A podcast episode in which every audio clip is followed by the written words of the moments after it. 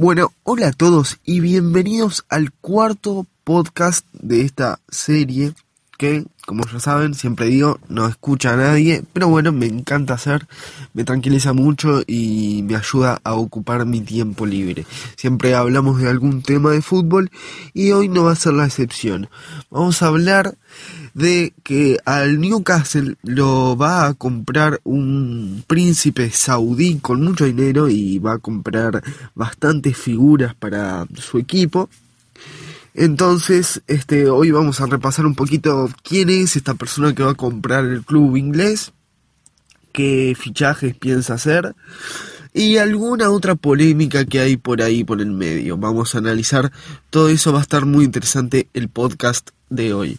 Para, para, antes de que sigas escuchando, déjame contarte que acabo de hablar con mi hermano, con Agus, y me dijo que es importante para el podcast que yo pueda contactarme con mis oyentes. Entonces por eso me hice eh, una cuenta de Instagram y una cuenta de Twitter. Instagram es la manera más fácil que tenemos para contactarnos. Arroba Foodpod, ahí me pueden seguir y me pueden mandar mensaje directo de lo que quieran. Tienen el link en la descripción. Y después lo otro, también tienen el link de Twitter en la descripción. Arroba Fran Reta, Fran con triple N y Reta con doble T. Y ahí me pueden seguir también y voy a estar avisando de todos los podcasts. Tienen todo en la descripción, vayan a seguirme y por ahí nos podemos contactar. Bueno, sigan escuchando.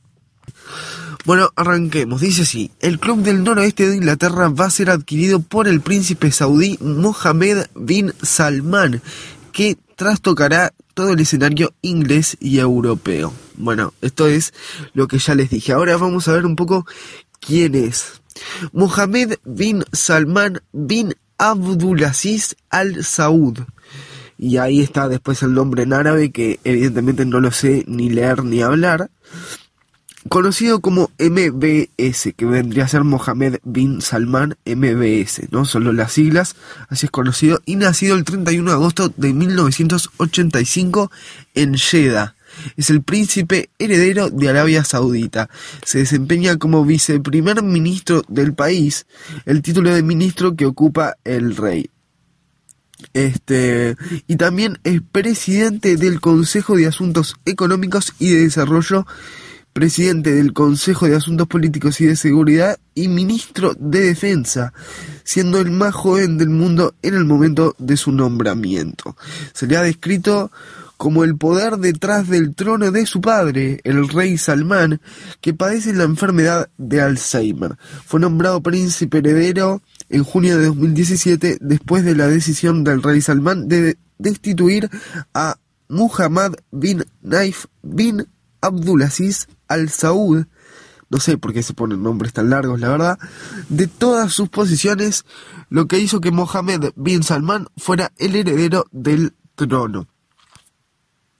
Bueno, ahora que ya les leí más o menos quién es esta persona, les voy a contar eh, esa otra polémica que yo les dije que anda por ahí dando vueltas. Vamos a analizar otra cosa. Este, hay un periodista que se llama eh, ya les digo cómo se llama, eh, Khashoggi, Shalmar Khashoggi, me parece, Dice, el príncipe heredero de Arabia Saudita Mohammed bin Salman negó haber participado en el asesinato del columnista del diario The Washington Post, Jamal Khashoggi, pero asumió toda la responsabilidad como líder del país en una entrevista del programa 60 Minutos de CBS. Sus comentarios surgieron justo antes del aniversario de la muerte de Khashoggi. Bueno, este Jamal Khashoggi era un periodista justamente de de ahí, de Arabia Saudita, que por lo que sé también ocurrió en, en Turquía su asesinato. Y eh, este mm, príncipe de Arabia Saudita estaría involucrado como uno de los de los mentores del asesinato. No sé si, si directamente fue él la persona que lo mató, no creo la verdad pero estaría involucrado. Y ahí surge la pregunta de por qué habría querido él matar a este periodista. Entonces lo busqué, dice, ¿por qué fue asesinado?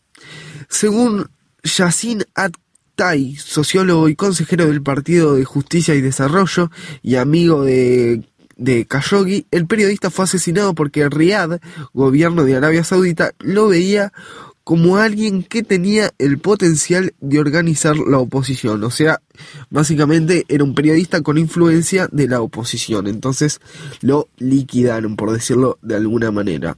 Bueno, ahora vamos a seguir, vamos a hablar un poquito este, más de, de fútbol después de, de haber hablado de todo esto de asesinatos y polémicas que no lo quería dejar de contar, vamos a ver un poquito cuáles son los otros propietarios de, de los clubes de la Premier League.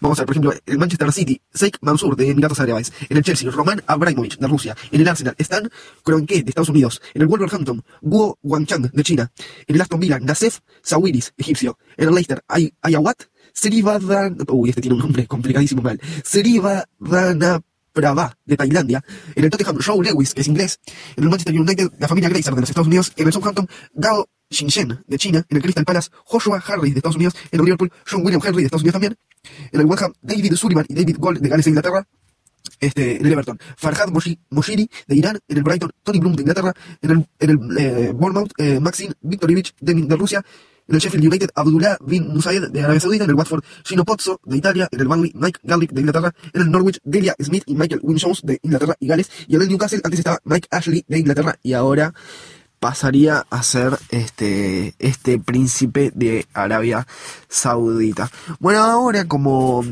como último paso para terminar de analizar toda esta situación, vamos a ver lo que más nos interesa, ¿no? ¿Cuáles serían los fichajes que tiene en mente el príncipe de Arabia para hacer que el Newcastle se despegue un poco en el fútbol europeo y en el fútbol inglés?